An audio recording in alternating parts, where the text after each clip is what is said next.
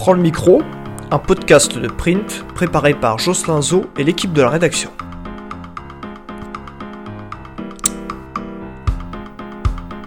Bonjour à tous, bienvenue dans Prends le micro, nouvelle formule, nouveau format. Nouvelle émission et nouveau concept sur Print, puisque aujourd'hui nous allons, avec notre micro, nous balader, ici, là-bas et ailleurs, aller à la rencontre de personnalités qui font l'actualité, mais aussi à votre rencontre. Cette semaine, nous partirons de Paris à Moscou en passant par La Rochelle. Notre micro s'est donc baladé ici et là-bas avec un objectif, donner la parole à ceux qui font l'actualité différemment et à ceux qui la vivent, vous. Cette semaine, au sommaire, ils sont deux outsiders et ils veulent le fauteuil de maire de Paris en mars prochain. Nous avons rencontré Isabelle Saporta et Gaspard Ganser lors de leur fête dans le 13e arrondissement. Dans la deuxième partie, notre micro ira à Moscou, ou plutôt chez Adniva, spécialiste de la Russie, journaliste.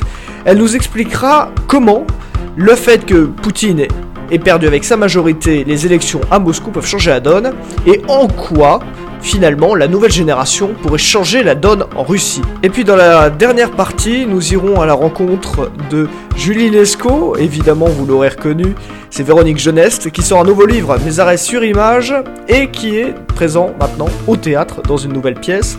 Ça sera dans Prends le micro, la dernière partie.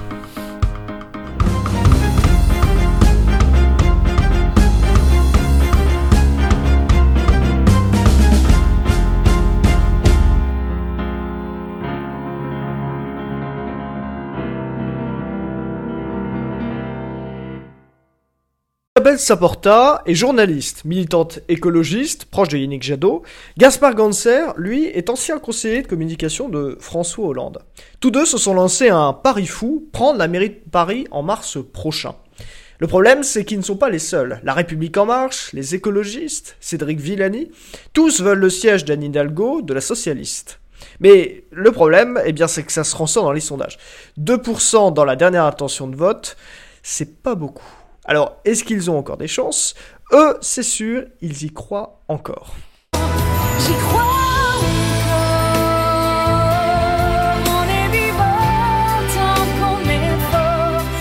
Alors bonsoir euh, Isabelle Seporta, bonsoir Gaspard Bonsoir. Alors vous organisez une fête ce soir, euh, donc euh, c'est pour vous remonter un peu le moral parce que... Ah mais on a le moral mais au beau fixe. Mais grave, mais vous, vous trouvez qu'il y a des gens moraux ici ce soir? Ah, en tout cas, moi, quand je vois les gens ce soir, je me dis que les gens ont envie de faire la fête, de s'amuser, de prendre du plaisir et redonner de l'énergie à Paris, et c'est ce qu'Isabelle et moi, on essaye de faire euh, au sein de ce beau mouvement qui est Parisienne Parisien. alors justement, euh, j'ai lu, j'ai commencé à lire votre livre. Euh, vous partez, le constat, il est le même pour tous à peu près. Ça va parler des transports, ça va pas sur la propreté sur les solutions. Ah bah non, Hidalgo il dit pas ça va pas. Hein. à mon avis, Hidalgo il dit oh, ça va bien, ça va, tout va très bien, Madame la Marty. Je sais pas si vous connaissez la chanson, à la fin tu sais que tout a cramé. Il y a une petite remise en question quand même. Ah bah toute petite alors, hein. modeste. légère, modeste, modeste, j'aime bien modeste. Modeste, c'est un mot qu'il faut réhabiliter, modeste. Voilà, modeste. Ouais, j'aime bien modeste. Sur les, sur les, sur les réponses euh, à apporter, finalement, bon, il y a des idées originales, la fin du périph', euh, les, les cantines, mais globalement, la fin du périph' par exemple, c'est améliorer la qualité de l'air.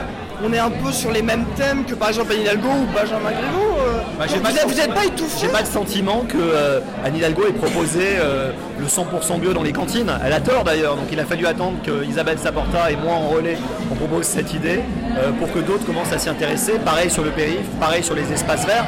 À la limite, on se soucie assez peu de ce que les autres font. En tout cas, nous on met des idées sur la table, après aux autres de voir ce qu'ils proposent euh, on est les lobbyistes de cette campagne. On est les lobbyistes des idées. En fait, on va aller beaucoup plus loin que les autres, beaucoup plus fort, beaucoup plus intelligemment, en travaillant beaucoup plus et on va les obliger en fait à aller plus loin que ce qu'ils voulaient faire. Mais alors comment c'est né tout ça? Parce que euh, là, vous, vous parlez de votre engagement parisien, vous avez fait le mouvement parisien-parisien, tout ça, comment comment c'est apparu pour vous? Et en plus une évidence d'être à deux et de faire la campagne à deux, parce que c'est compliqué en plus. Comment tout ça, c'est un peu construit? En plus on se déteste, c'est hyper, dur en fait, on est obligé de surjouer en permanence une fausse amitié. Non, c'est génial d'être à deux, c'est un binôme, c'est fantastique. Je pense que les gens font de la politique tout seuls, en général, ils ont tort. Nous on croit en l'équipe, et quand euh, Isabelle Saporta a dit qu'elle voulait s'engager en politique, moi qui la connaissais et l'admirais beaucoup pour tout ce qu'elle avait pu écrire jusqu'à présent et dire aussi, je lui ai proposé tout de suite qu'on fasse équipe parce que moi j'avais pas envie de porter tout seul sur mes maigres épaules cette campagne et de pouvoir le faire à deux, je pense que ça change beaucoup de choses parce qu'on a deux fois plus d'énergie et deux fois plus de force. Bon, notre média vient de Rennes à la base. Rennes, c'est une ville que vous connaissez. Rue de Rennes, vous voulez dire? Non, la Rennes, la ville. La ville. Non, non, non, non. Vous connaissez un peu Rennes j'ai failli y aller. Voilà. J'ai fait... failli être élu parce que tous les, tous les En Marche ont été élus là-bas. Alors... J'ai fait, j'ai fait être candidat là-bas, mais il y a une chose que je ne regrette pas, c'est de ne pas avoir été candidat là-bas. J'adore les Bretons. Isabelle d'ailleurs a des racines et, et, des racines en Bretagne, donc je ne dirais pas de, mal des Bretons que j'adore. En revanche, je suis plus content à Paris parce que euh, Isabelle et moi, euh, on a ça en commun, on est nés dans cette ville, on y a toujours vécu, on y a grandi, c'est notre village et euh, c'est pour ça qu'on se bat. En fait, Gaspard, il a toujours refusé finalement tous les strapontins de pouvoir qu'on a voulu lui donner. Non, mais c'est hyper bien. Je dirais à une heure où les gens ne pensent qu'à à trouver un petit strapontin pour être tranquille, lui, il va au devant des combats. C'est quand même très courageux. Deux, trois questions euh, sur les jeunes principalement. Qu'est-ce que vous proposez? La question est basique. Sur les jeunes, quand on est un étudiant qui arrive à Paris, Qu'est-ce que vous proposez? Bah, On a une proposition avec Isabelle, c'est le logement étudiant. Euh, on pense qu'il faut davantage de logements pour les étudiants parce que c'est le principal problème pour les étudiants. Puis après, on a d'autres propositions sur euh, les bibliothèques ouvertes, euh, l'accès à l'emploi et puis aussi la fête parce que quand on est jeune, on aime faire la fête. Non mais parce que ce que, ce que, ce que dit pas Gaspard, parce qu'il est très modeste, c'est qu'on passe nos journées à rencontrer tous les spécialistes dans tous les domaines en fait. C'est-à-dire qu'on ne fait pas ça lui et moi. On passe, on passe notre vie à réfléchir de façon globale sur le logement, la relocalisation des, euh, des travailleurs, des travailleuses, la relocalisation des, euh, des, étudiants, parce qu'en fait on s'est rendu compte en fait ensemble que finalement au debout, au, debout de la, de la vie, on n'y arrivait plus à Paris. C'est-à-dire que les jeunes n'arrivaient pas à vivre à Paris, les seniors qui ont souvent des surfaces importantes n'arrivent plus aujourd'hui à vivre tout seul à Paris, ils ont la trouille. Donc il y a des solidarités à créer. Et en fait, on passe nos journées à rencontrer tous les spécialistes pour essayer de penser de façon globale Paris et en même temps d'apporter des réponses pragmatiques. Et je peux vous dire, c'est du boulot. Oui, mais c'est un, grand défi, euh, réinventer tout un modèle. Bah, vous pensez que vous aurez 5 ans pour le faire je vous, dis, je vous dis que de toute manière, lui et moi, on va pousser tous les autres à bosser en fait. Et ça c'est un truc, quand je vous dis lobbyiste, lobbyiste du bien, parce que les gens pensent que lobbyiste c'est, de la... c'est pas bien, mais on peut être les lobbyistes du bien et on va les obliger à bosser. Finalement ils foutent rien. Bon allez, la dernière question, conclusion, allez la dernière. Euh, on vous écoute, on vous écoute tous les deux, tout va bien, tout est super, vous êtes motivé à 100%. Vous irez jusqu'au bout, j'ose même pas vous poser la question. Jusqu'au bout, mais jusqu'au bout, hasta la Victoria siempre. Exactement. Et la question d'après, vous irez, vous continuerez cet engagement, vous continuerez à vous battre même si votre programme, euh, vous continuerez à vous battre pour vos idées, votre programme. Quoi qu'il arrive. On va gagner, donc euh, notre programme, on va non seulement lui permettre euh, de recueillir des suffrages, mais surtout on va le mettre en œuvre à l'hôtel de ville à partir de mars 2020. Et je peux vous dire qu'on a déjà gagné sur les idées parce que sinon tout le monde nous les piquerait pas en permanence. Donc on a bien gagné déjà.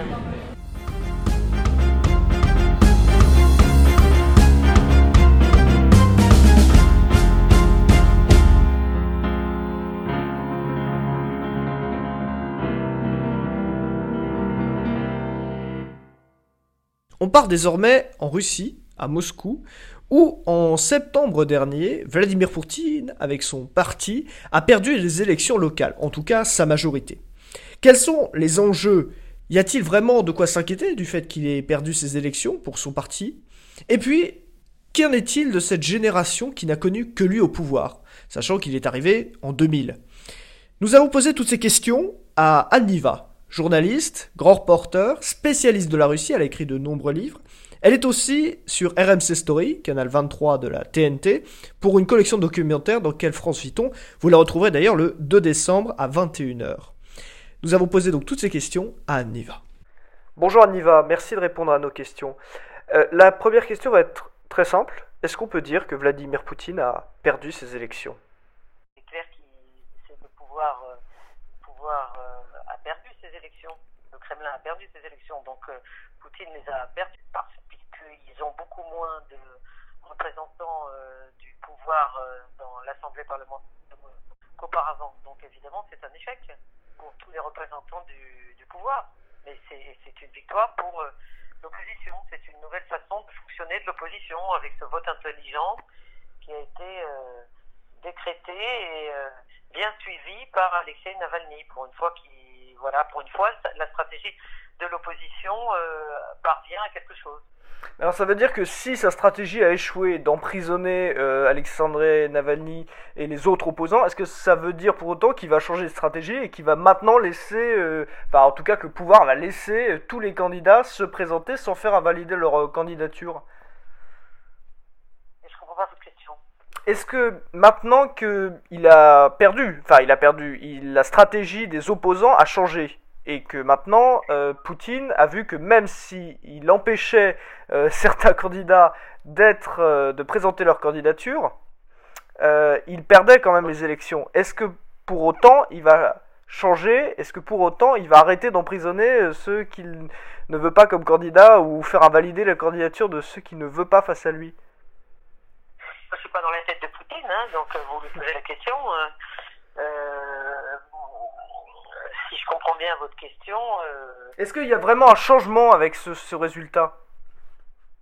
Ben, on observe un changement. Le, le résultat n'est pas le même qu'auparavant. Mais maintenant, ça ne veut pas dire que ça va se passer tout le temps comme ça et partout comme ça.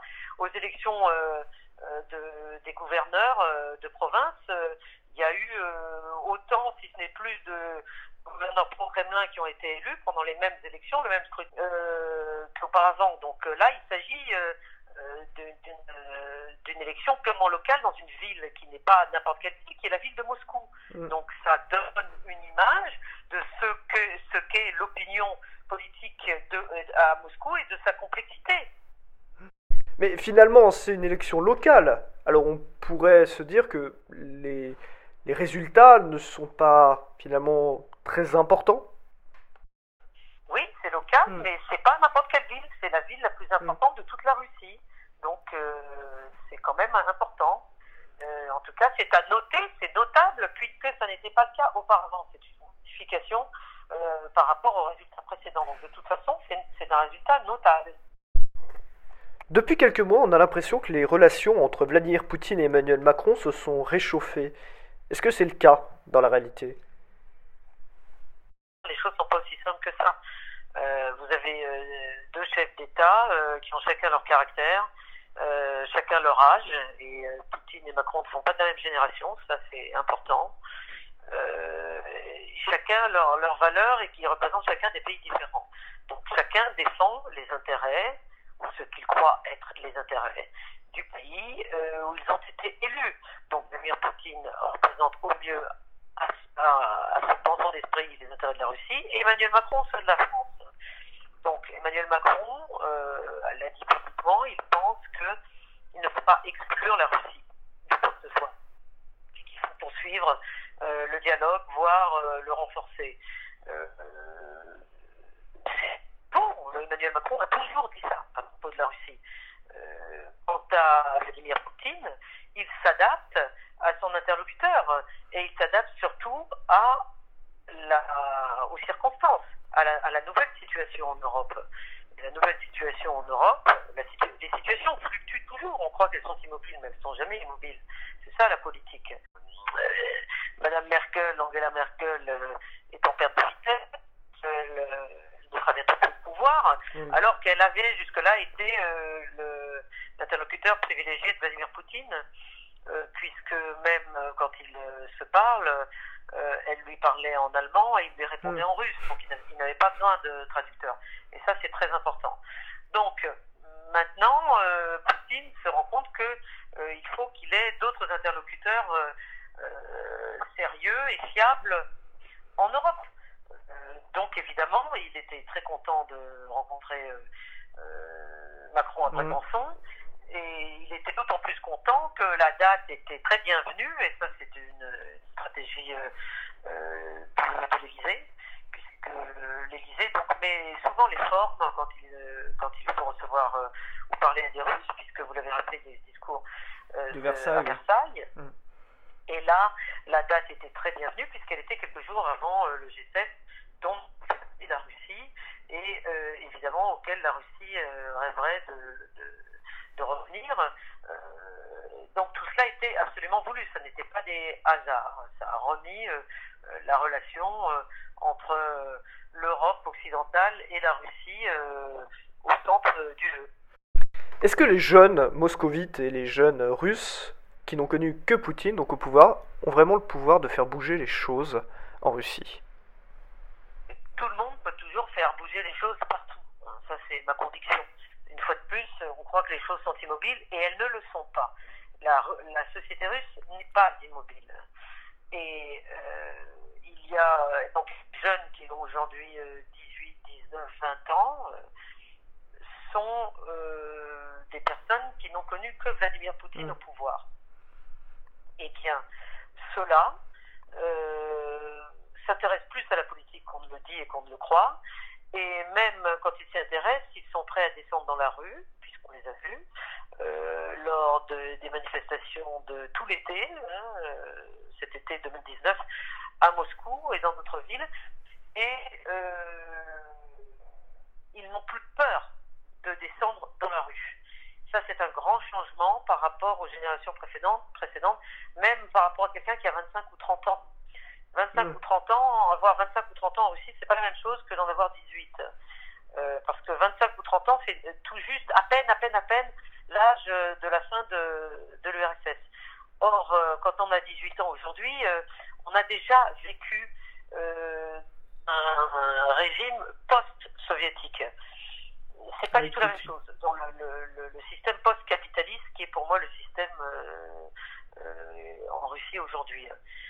Et ces jeunes, parmi eux, il y a évidemment des pro-Poutine, des anti-Poutine et des indifférents. Hmm. Mais en tout cas, il y a beaucoup plus qu'avant des personnes qui n'ont plus peur d'exprimer leur opinion, si elle est contraire à euh, l'opinion, disons, majoritaire du pays, toute génération confondue. Et donc ça, c'est bien la preuve que les choses bougent.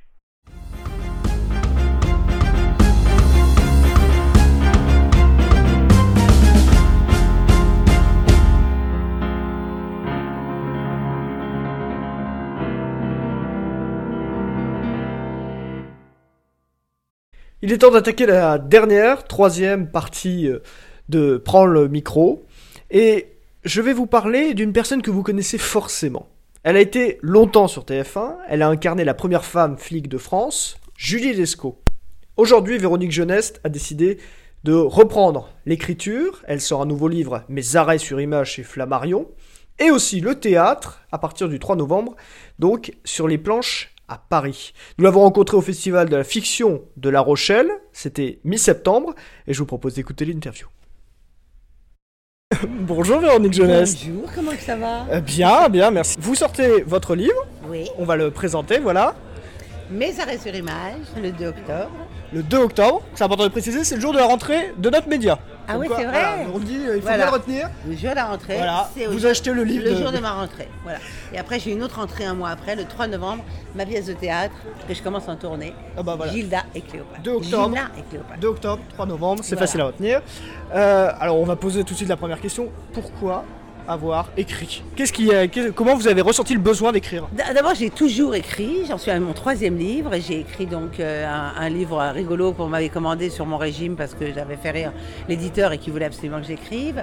Euh, le deuxième, c'était quand j'ai arrêté Julie, j'ai écrit un livre sur les 22 ans d'UNESCO qui s'appelle 22 la Julie. Et, et puis là, j'avais envie d'écrire un roman et j'avais commencé à écrire. J'ai pas mal d'histoires dans la tête. Et en fait, euh, quand j'ai rencontré les gens de Flammarion, euh, la fille de Flammarion m'a présenté un, garçon, enfin le, un mec qui avait une collection chez Flammarion m'a présenté euh, l'éditrice et ils m'ont proposé cette collection. Ils commençaient cette collection, ils avaient envie que j'y participe.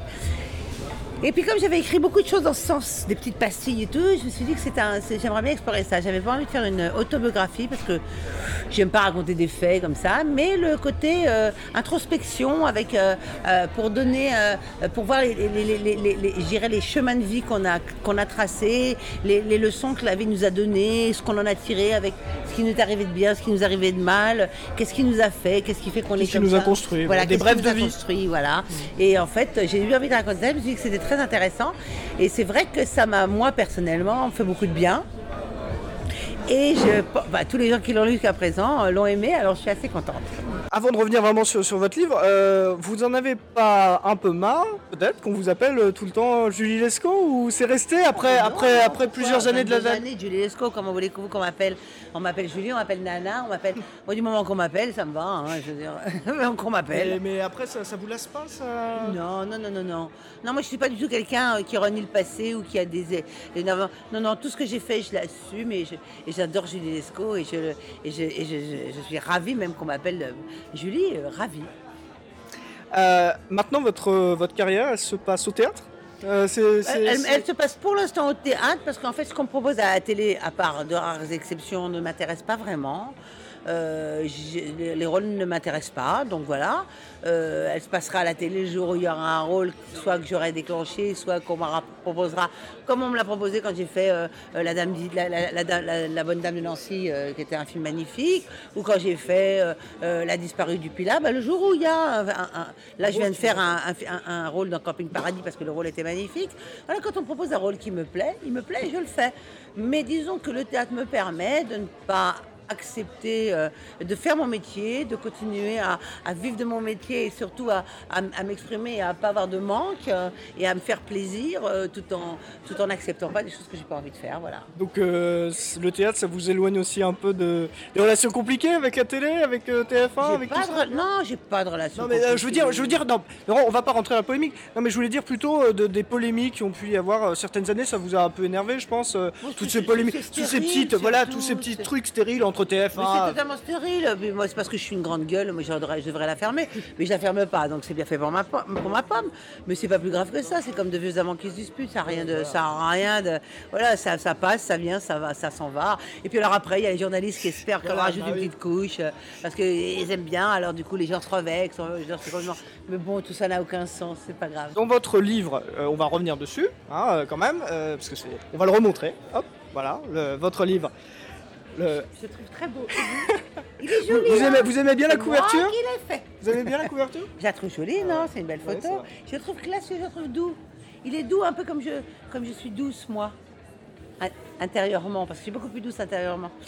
mes, mes arrêts sur image, euh, vous vous livrez au public encore Ah, vous, ouais, ouais, ouais, vous ouais. gardez euh, cette relation avec eux, avec, euh, avec les, les téléspectateurs qui Je, vous je aiment me livre, mais d'une vraiment d'une autre façon. C'est-à-dire que c'est un livre, euh, quand je dis que c'est pas une biographie, c'est vraiment les ressentis de, de moments de vie. euh, euh, c'est c'est ce qu'on ressent profondément. Euh, c'est la façon dont on, dont, dont on surmonte ou dont on, euh, la façon dont on voit les choses, sa, sa propre philosophie pour, euh, pour, euh, euh, pour le bonheur, pour plein de choses. Voilà, c'est des chemins de vie. Alors, si ça peut aider deux, trois personnes. Moi, ce que je sais, c'est que j'ai fait lire à quelques personnes que, que je connais, pas forcément des gens, forcément des, des- de la famille. Et pour l'instant, il y a un retour extrêmement positif. Je trouve qu'ils ont retiré de ce livre tout ce qui. euh, voilà, je suis contente de la, de la façon dont ils l'ont abordé, dont ils l'ont lu. Ça, ça pourrait être un succès populaire. euh, vous aimeriez que ce soit juste. Bon, quand on écrit quelque chose, on a envie que ce soit lu. hein. Je veux dire, maintenant, euh, on fera, ça sera ce que ça sera, c'est pas très grave. Euh, je veux dire, euh, euh, si ça marche, tant mieux. Si ça marche pas, tant pis. Euh, mais mes livres, ils ont marché jusqu'à présent. Et puis, euh, vous savez, quand vous faites un autre livre, ben, les, gens vont relire les premiers. euh, euh, voilà, c'est une sorte de, euh, c'est une sorte de mémoire. hein, les livres, on, on les a- on les accumule. Le prochain, j'espère que ce sera un roman. J'ai pas mal d'idées. On verra. Et je- alors maintenant, euh, à quoi vous aspirez euh, à L'écriture, le théâtre euh À, tout. Moi, j'ai toujours aspiré à tout. J'écris depuis toujours. J'adore le théâtre. J'ai pas pu en faire beaucoup pendant tout le temps que je faisais Julie parce que j'étais très occupée. J'en ai fait, mais j'ai jamais pu partir en tournée. Je suis ravie. Je pars en tournée à la rencontre de, de la province. C'est vraiment juste génial. Les salles sont pleines. Les, les gens sont hyper réceptifs. C'est vraiment génial. Et puis, euh, et puis voilà, ma prochaine pièce est extrêmement drôle. Donc, je pense qu'ils vont s'éclater comme des fous. Moi aussi. On va tous éclater ensemble d'ailleurs, on va bien rigoler. Et puis voilà, euh, moi, ma vie, c'est continuer à faire euh, euh, tous azimuts. Je suis dans les projets perpétuels. Je- Il y en a qui se font, il y en a qui se font pas. il y en a- voilà, c'est comme ça. Notre vie est un devenir perpétuel et et j'aime ça. Merci Véronique Jeunesse d'avoir répondu aux questions de print. Merci. Merci Print. Voilà, c'était le premier épisode de Prends le micro, pas le dernier, ça c'est sûr, puisqu'on se retrouve la semaine prochaine avec de nouveaux invités, et cette fois-ci en vous donnant plus la parole, c'est promis. En attendant, rendez-vous toute la semaine sur printmedia.fr, à la semaine prochaine.